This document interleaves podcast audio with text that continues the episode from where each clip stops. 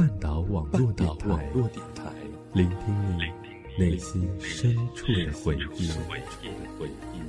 半岛网络电台。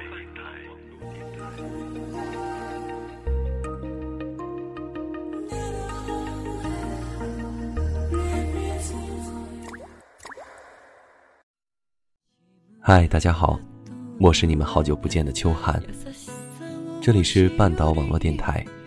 今天我要和小北合作，给大家演绎一个爱情故事，希望大家能够喜欢。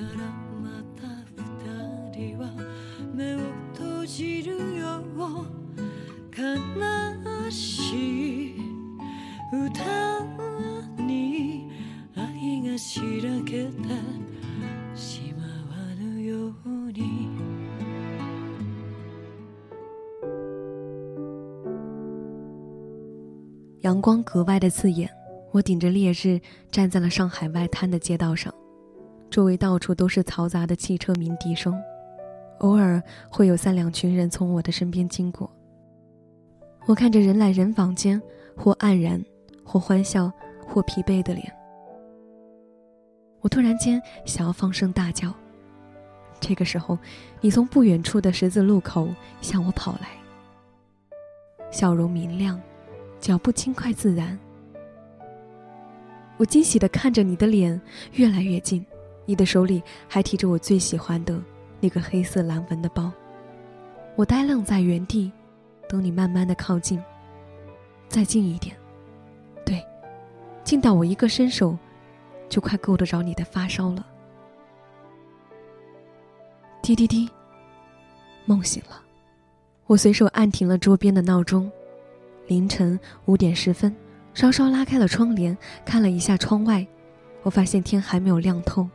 然后我摸了摸枕头底下的手机，只有我三个小时前给你发过来的一条信息，静静的躺在那。我想，这可能是我最后一次给你发信息了。十个小时以后，你还是没有回复我的话，我就只身前往上海，无论结局如何。我叫苏云，今年三十五岁，离异。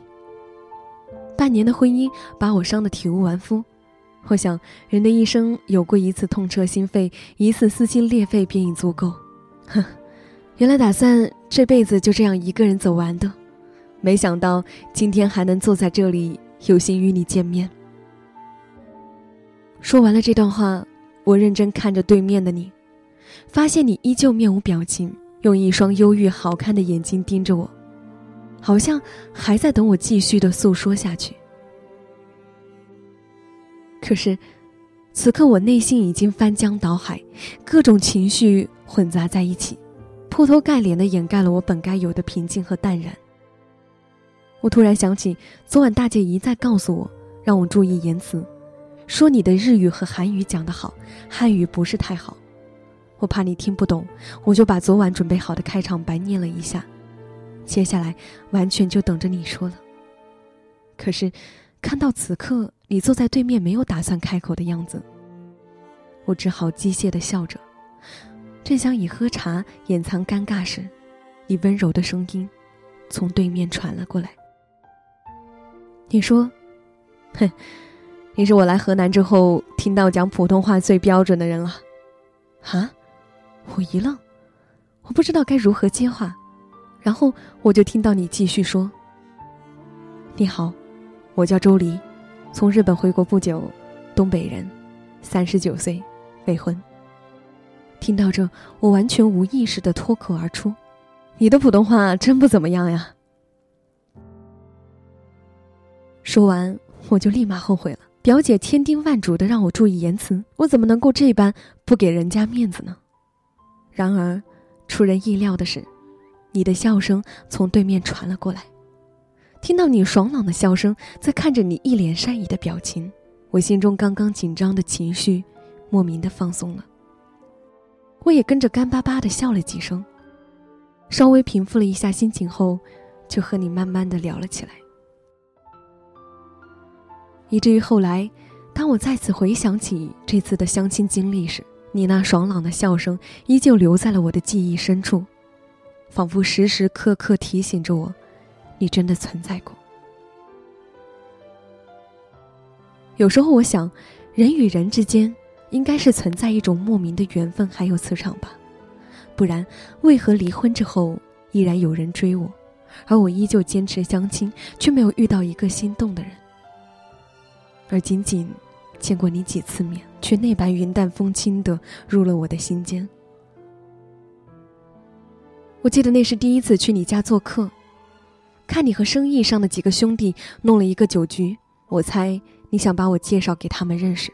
我微笑的打了招呼过后，就局促的坐在沙发上，看你们哥几个喝酒聊天，听着话题从我的身上渐渐转移到工作当中，好像他们准备在河南这弄一个投资项目。期间你们越聊越起劲，你偶尔回过头朝我抱歉的笑笑。眼神里仿佛在说：“抱歉啊，原来是请你来做客的。”结果这帮哥们都是工作狂。我回应给你一个了然的笑容，然后默默起身观察你的家。屋内的整个色调以白色和灰色为主，家具不多，但是非常有质感，很好的凸显出主人的涵养。不一会儿，我就在一个很不起眼的角落里。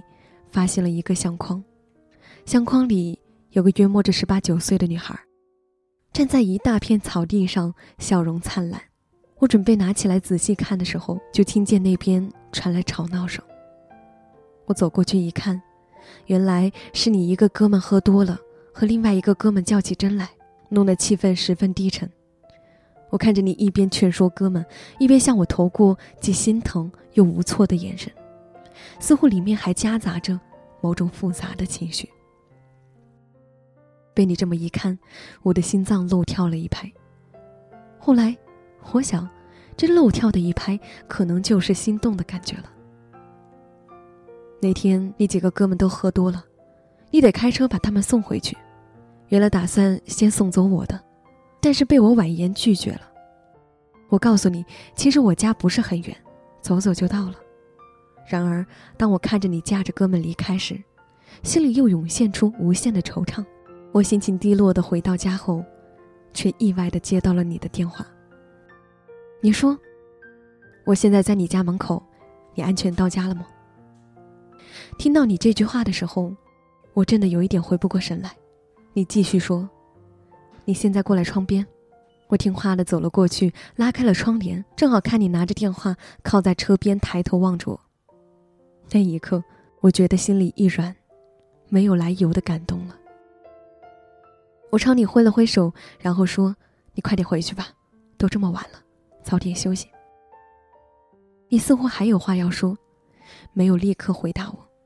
而后，我就听到电话那头传来你温柔动听的声音。你说：“素云，我们在一起吧。”那晚我失眠了。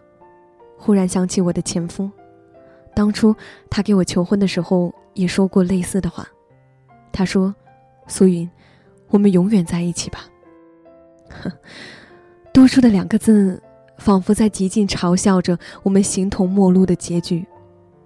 可我当时真信了，就像我此刻相信你一样。在一起之后，我曾不止一次问过你为何会是我，你只是笑，并没有给我答案。我曾一度怀疑是否和你家里相框里的女孩有关，但是你不提，我也没有再问。我想等你亲口对我说的那一天，可惜我一直都没有等到。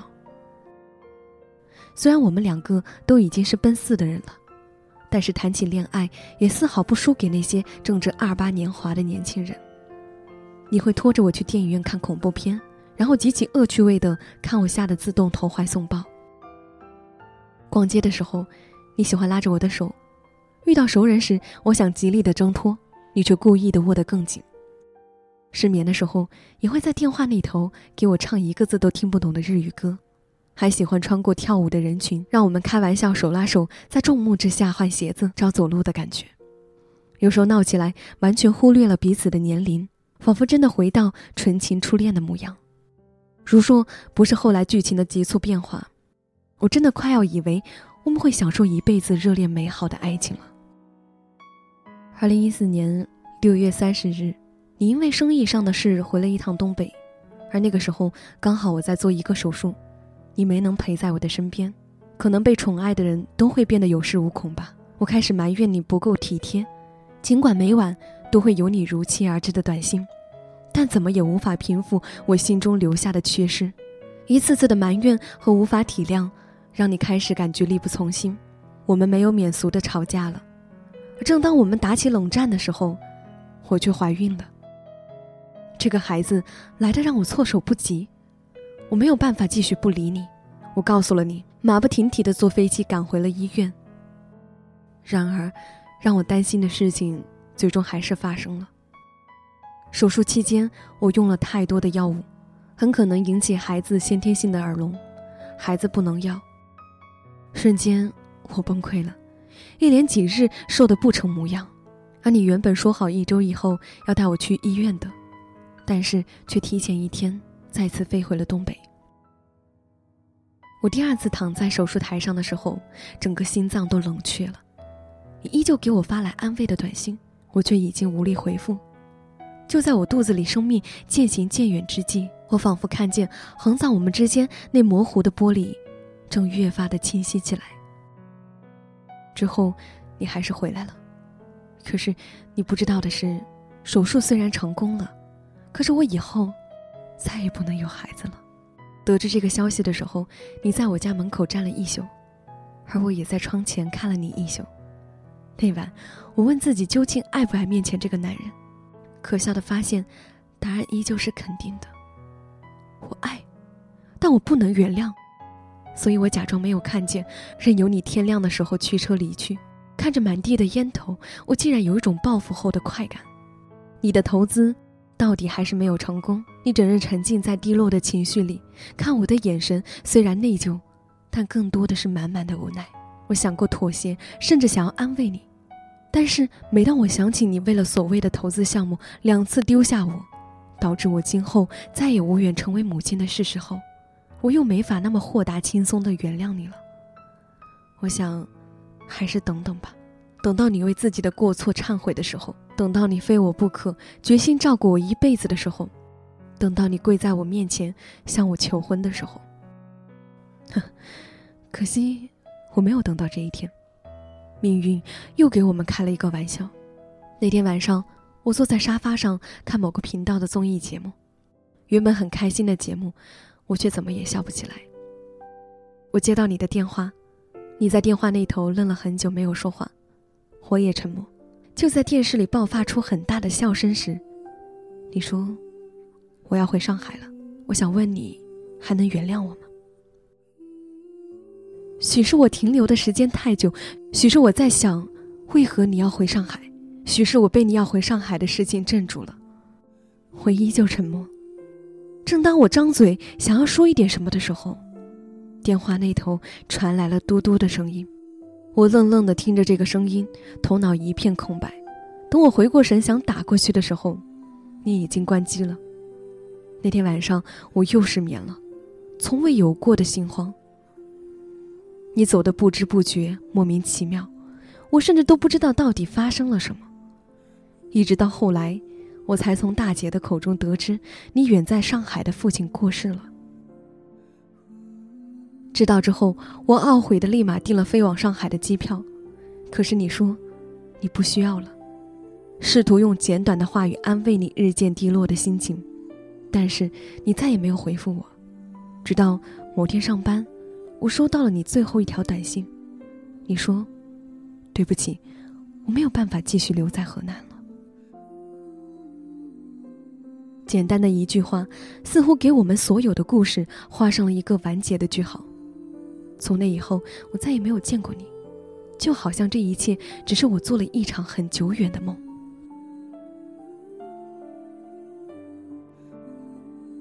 滴滴滴，手机又响了起来。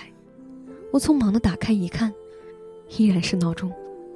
看了看时间，五点三十分，原来才过了二十分钟。我怎么觉得？好像过去了一辈子呢。我看了看屏幕躺着的那条短信，我早就原谅你了，你回来好不好？但却一直没有收到任何回复。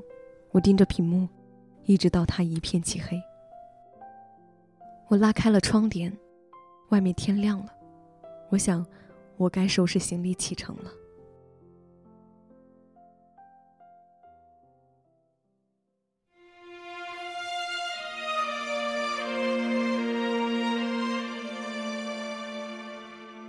回日本的航班已经订好了，明天早晨七点。我去办理国内号码停机时，看见了你的短信。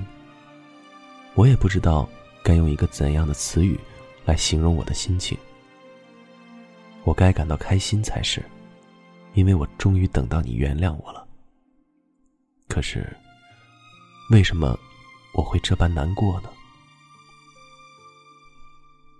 得知父亲过世的消息之后，其实我有想过告诉你的。可是那个时候，你还在生气，你甚至连我的面都不想见。我在你家楼下。等了你整整一晚，你一定看见了。当时我就在想，如果你没有理我，我想，我知道答案了。哼，可是我还想亲口让你告诉我这个答案。给你打电话的时候，其实离我飞回上海只有半个小时不到的时间。当时我心想。如果你能原谅我，我处理完父亲的事情，就回来娶你，然后用一辈子来弥补对你的愧疚。可是，你沉默了，该死的沉默。当时我的心仿如掉进了冰窖。你的沉默，让我万分煎熬。我终究克制住自己。假装平静的挂了电话，关了机。上了飞机之后，平静的面容开始崩溃，然后逐渐坍塌，最后天翻地覆。我靠在椅子上，想平复下心情，却无奈的发现，很多场景从眼前一幕幕掠过。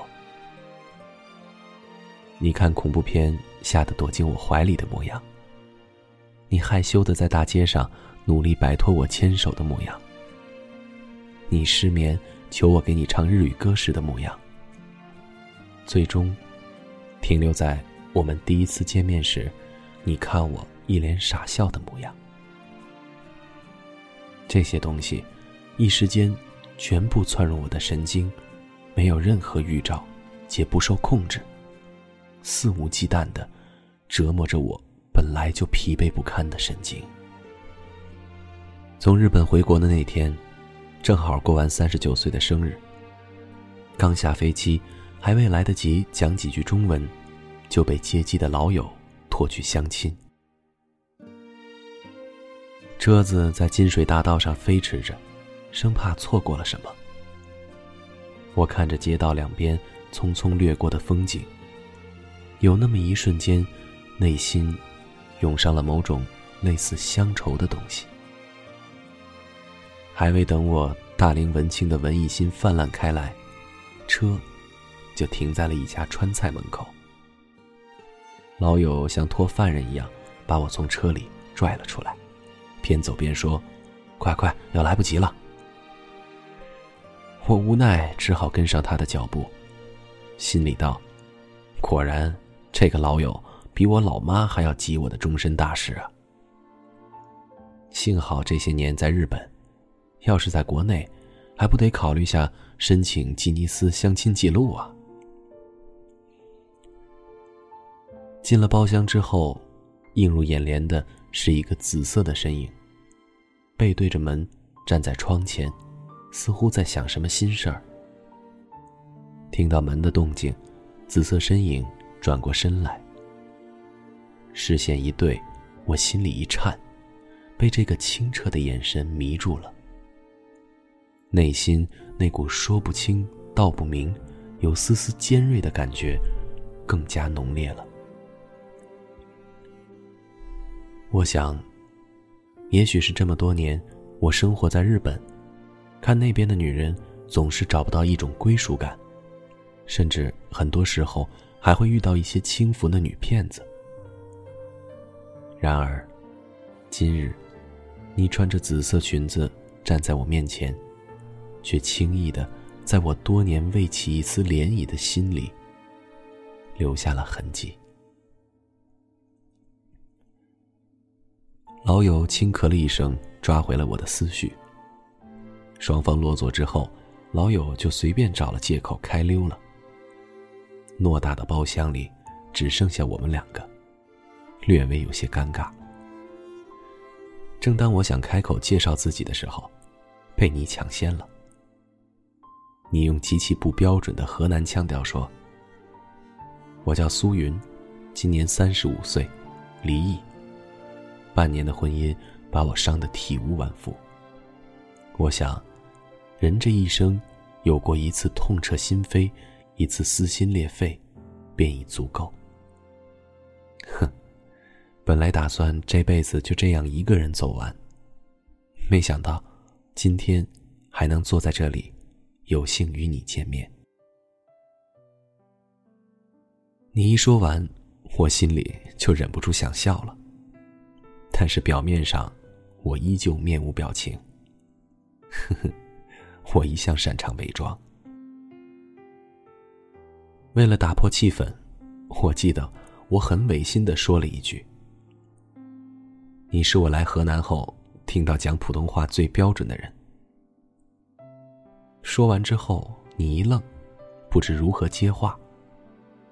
我就知道，你压根儿就没听懂我话里的反义。于是，我也模仿着你。把我事先准备好的台词全念了一遍。结果谁知道你竟然这么不给我面子？我想，这报复来的可真是及时啊！终究没有伪装好面孔，放声大笑了起来。你似乎被我的笑声带动了，也跟着干巴巴的笑着。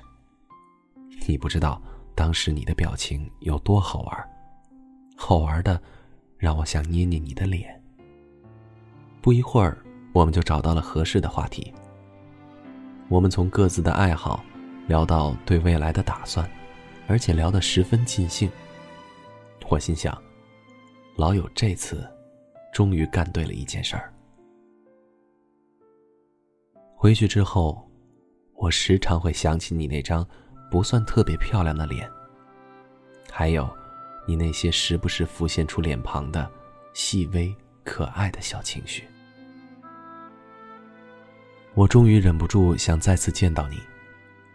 原本那天我是准备请你一个人来我家做客的，谁会没事弄几个哥们儿来串场当电灯泡啊？他们只是刚好有急事儿，先你一步到达我家。我懊悔，也已经来不及了。看你局促的坐在沙发上的样子，我也只能在心里祈祷，哥们儿，赶紧离开。谁知道，他们越喝越多，最终，我也无心顾及到你。你起身的时候，我感觉到了，你在客厅角落的柜子上发现了那个相框，我心里一紧，我想，我怎么忘记把相框收起来了呢？后来，你不止一次的想要问我照片中的女孩是谁，但是你一直忍着没问。那我也只好假装你并不在意。我试图找个合适的机会告诉你我和他的故事，可惜，后来发生了太多的事情，让我根本力不从心。也好，他都是过去的事情了。你才是我的未来，不是吗？那晚，我看着你离开时落寞的身影，很想上前抱抱你。无奈，手中还架着喝醉酒的哥们儿。送走了哥们儿以后，我沿着你离开的方向跑着。那一刻，我真的迫不及待想要见着你。我不知道为何。我只觉得见着你，我就安心了。来到你家楼下，看着你房间的灯还亮着。还好，你没睡。我在心中酝酿了很久的话，想要对你表达，可是说出口的，却只有那么简单的一句。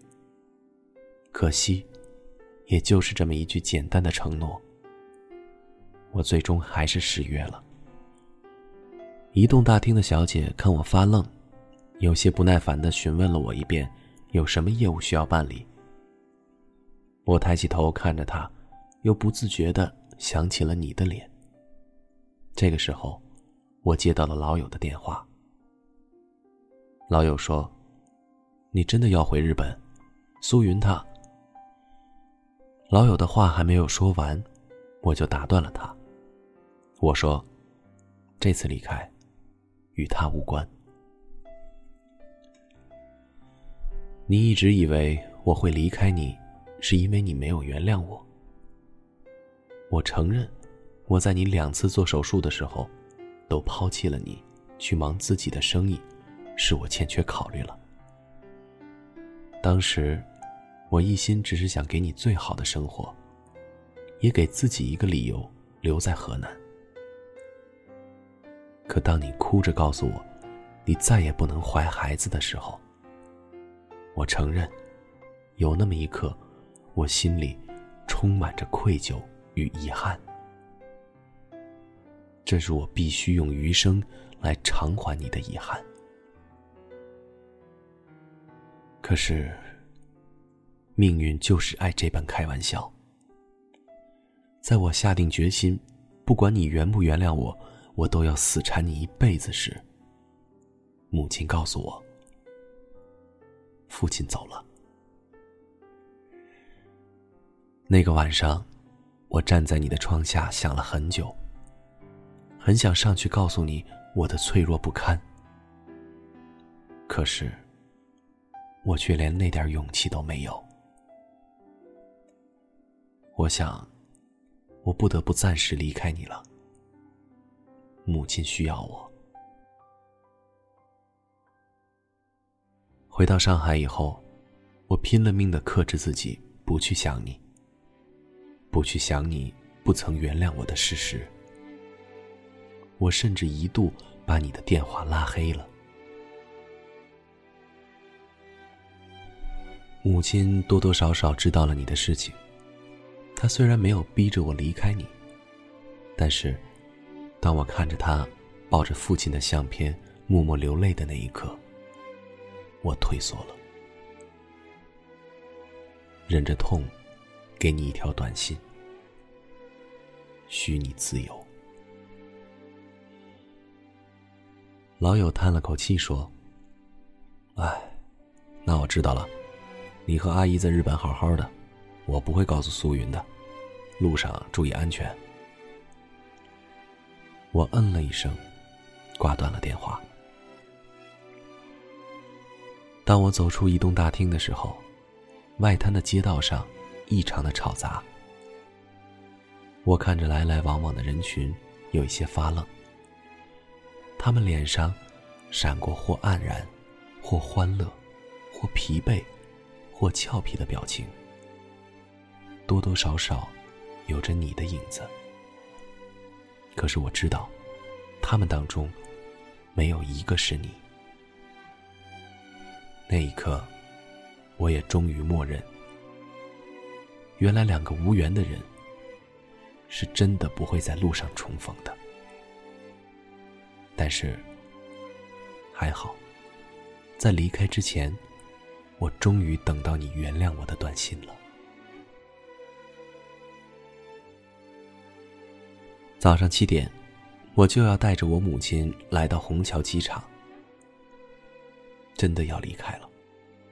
我想，这一刻，你在哪儿，又在做什么呢？母亲说。走吧，以后你还会遇上更好的女孩，给你生一个孩子，我们一家会很幸福的。我笑了笑，点了点头，扶着母亲上了飞机。过安检的时候，我被一个穿紫衣的女孩撞到了。女孩的行李箱开了，我急忙蹲下，一边道歉，一边帮她整理行李。拉她起来的那一刻，我对她抱歉一笑。她回了我一个干巴巴的笑容后，就拖着行李急冲冲的离开了。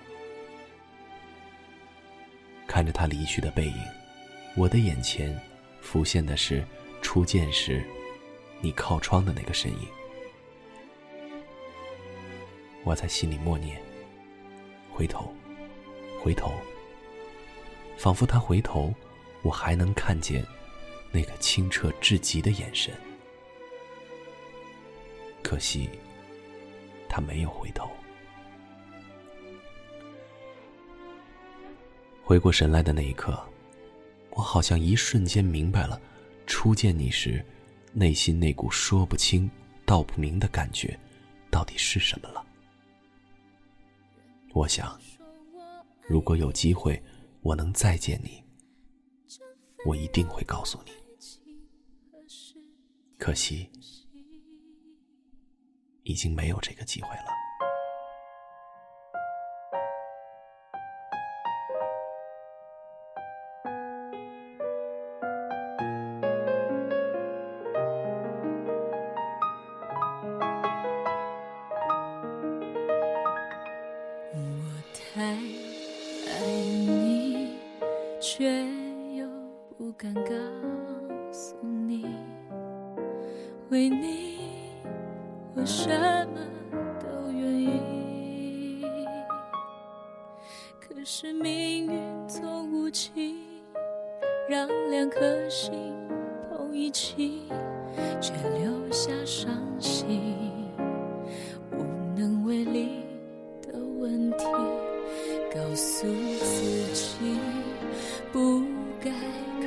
你的心，爱你可以直到停止呼吸。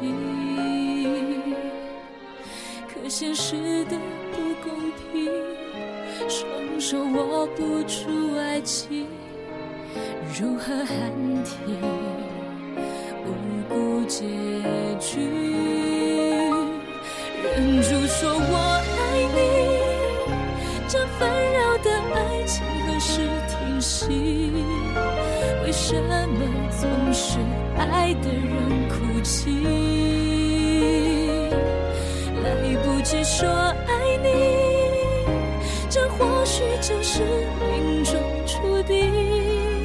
就让你。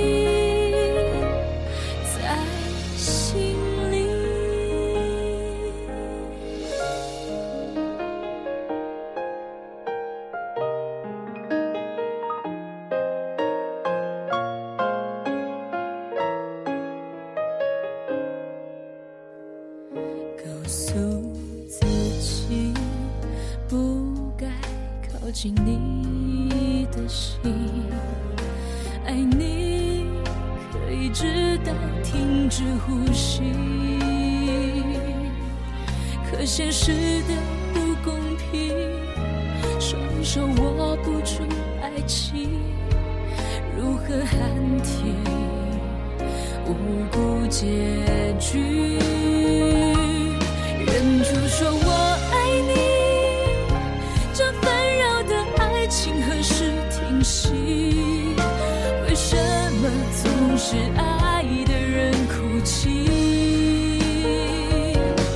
来不及说爱你，这或许就是命中注定。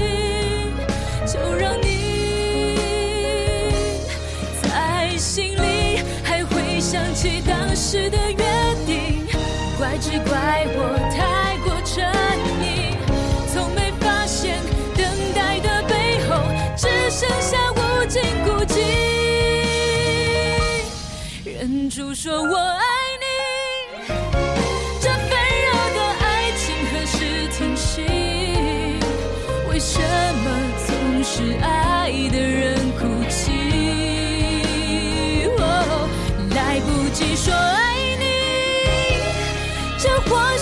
是命中注定。